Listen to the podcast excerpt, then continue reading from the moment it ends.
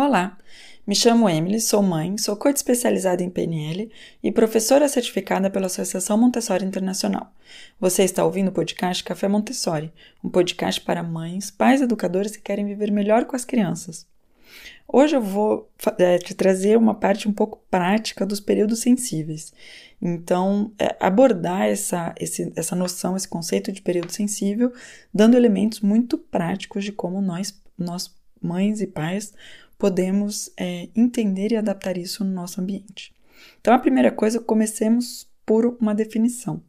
Os períodos sensíveis são é, é, típicos, né, das crianças entre 0 e 6 anos, e eles têm a especificidade de serem efêmeros, ou seja, são momentos em que a atenção e, e a, o aprendizado da criança vai ser muito poderoso em uma competência em particular, e uma vez que essa, como essa, esse período passou, é, vai haver uma dificuldade muito maior para é, ter, desenvolver aquela capacidade. Um exemplo que eu acho muito interessante e, que, é, que é muito claro dos períodos sensíveis é o período sensível da linguagem. Então, ele é, é, esse momento em que a criança absorve a língua na qual ela, ela chegou ao mundo e ela vai aprender totalmente sem esforço. E após nós, adultos principalmente, sabemos o quão é difícil falar uma língua, ou falar não, aprender uma língua nova e, portanto, portanto, falar uma língua nova uma vez adultos. Então, no período sensível da linguagem, a criança vai ter uma, uma um, vai estar extremamente é, interessada e se sentir extremamente é, ir em direção da linguagem. Ela começa pela observação da boca dos adultos. A criança, ela quando vem ao mundo, ela não fala e ela vai precisar adquirir essa competência. E ela vai fazendo isso de maneira primeiro inconsciente e depois cada vez mais consciente.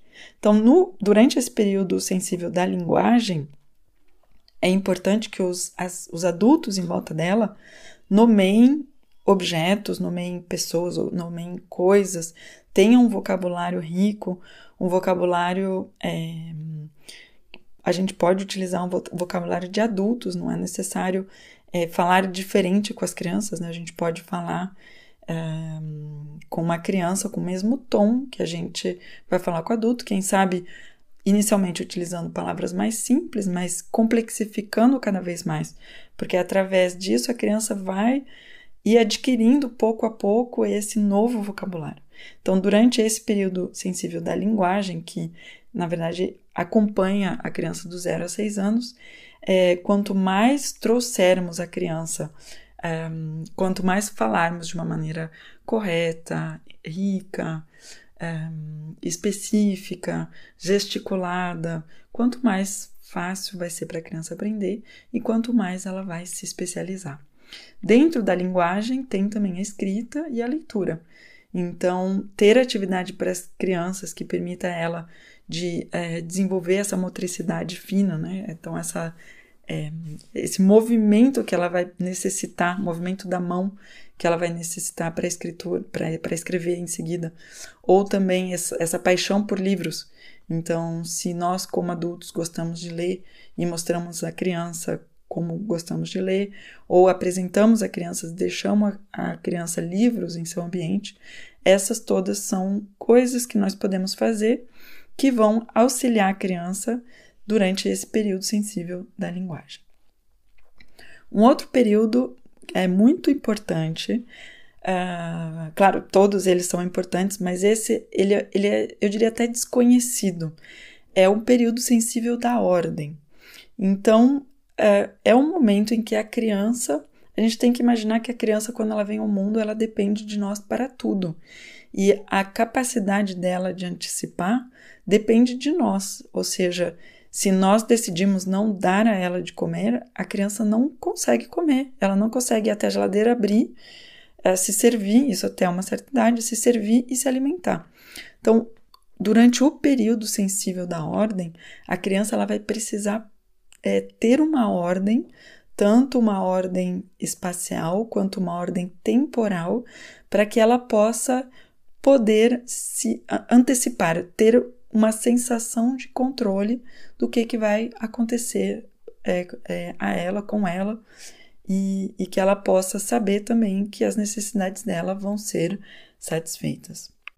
Então, em casa, as dicas é, para acompanhar da melhor maneira possível esse período sensível da ordem é ter um, um ambiente que seja um ambiente leve, ou seja, não um ambiente sobrecarregado, que nós tenhamos o que é necessário em casa, é, aquilo que é útil, é, que não tenhamos necessariamente muitos exemplares, que, que assim o que se tenha no ambiente próximo é, esteja de maneira ordenada, que aquilo que a criança possa acessar é, seja apresentado para ela de maneira simples e ordenada. Então, pensar nessa questão é, espacial, cada coisa em seu lugar e um ambiente simples e organizado, no qual a criança pode ir e se servir. Então, a gente diz, é, por exemplo, na sala de aula, quando a criança e as crianças vêm o tempo inteiro nos solicitar adultos pedindo onde estão as coisas, é que há algo a ser, a ser melhorado no, no ambiente, porque, porque não está claro para a criança onde estão as coisas. E é, temporalmente é que exista uma certa rotina e que a criança saiba mais ou menos, bom, agora é o momento de ir para a escola, agora é o momento de voltar, agora a mamãe chega, agora o papai chega, é, agora a vovó chega, na casa da vovó a gente faz dessa maneira, é assim que funciona. Então, que ele possa se orientar é, através dessa ordem e dessa sensação de controle.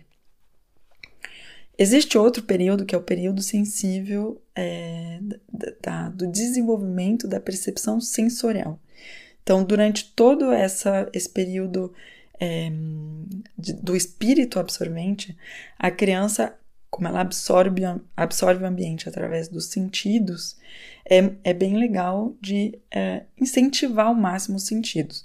Então, a visão, o tato, o olfato, é, o ouvido, o gosto, assim por diante.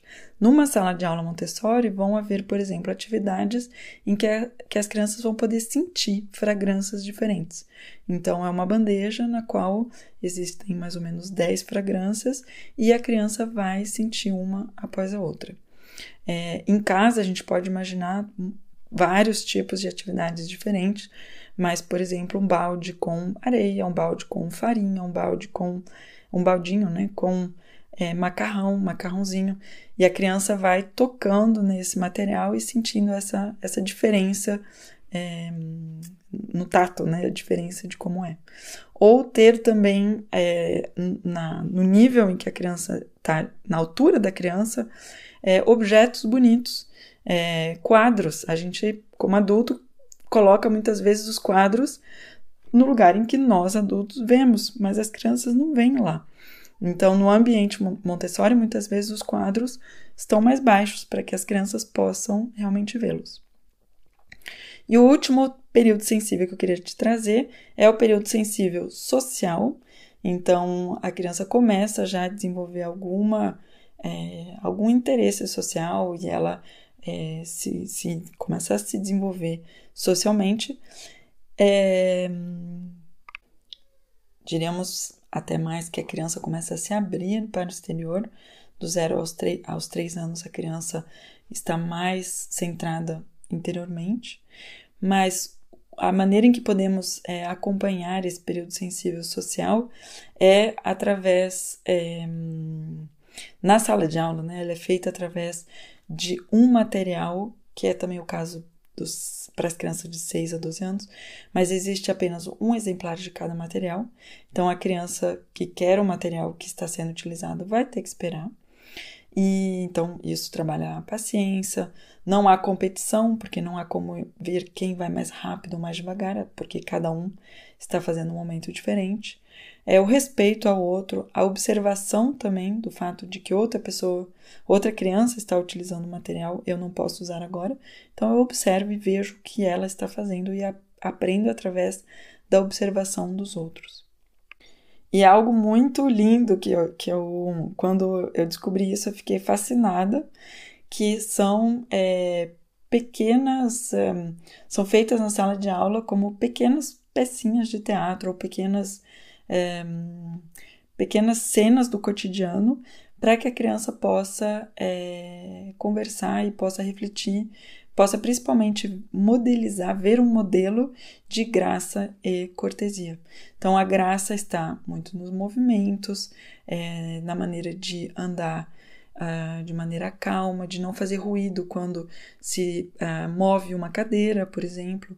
E a cortesia é toda a cortesia para com os outros, é tratar os outros com respeito, é escutá-los, dizer bom dia, e a parte também, claro, de resolução de conflitos.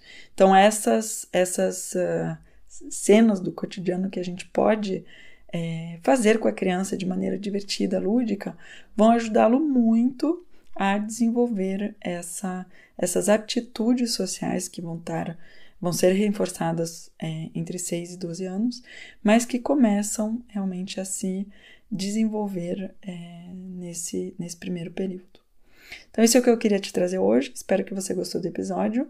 É, não hesite em compartilhar com amigos, amigas, a família, é, pessoas que estão próximas à criança. E nos vemos no próximo episódio.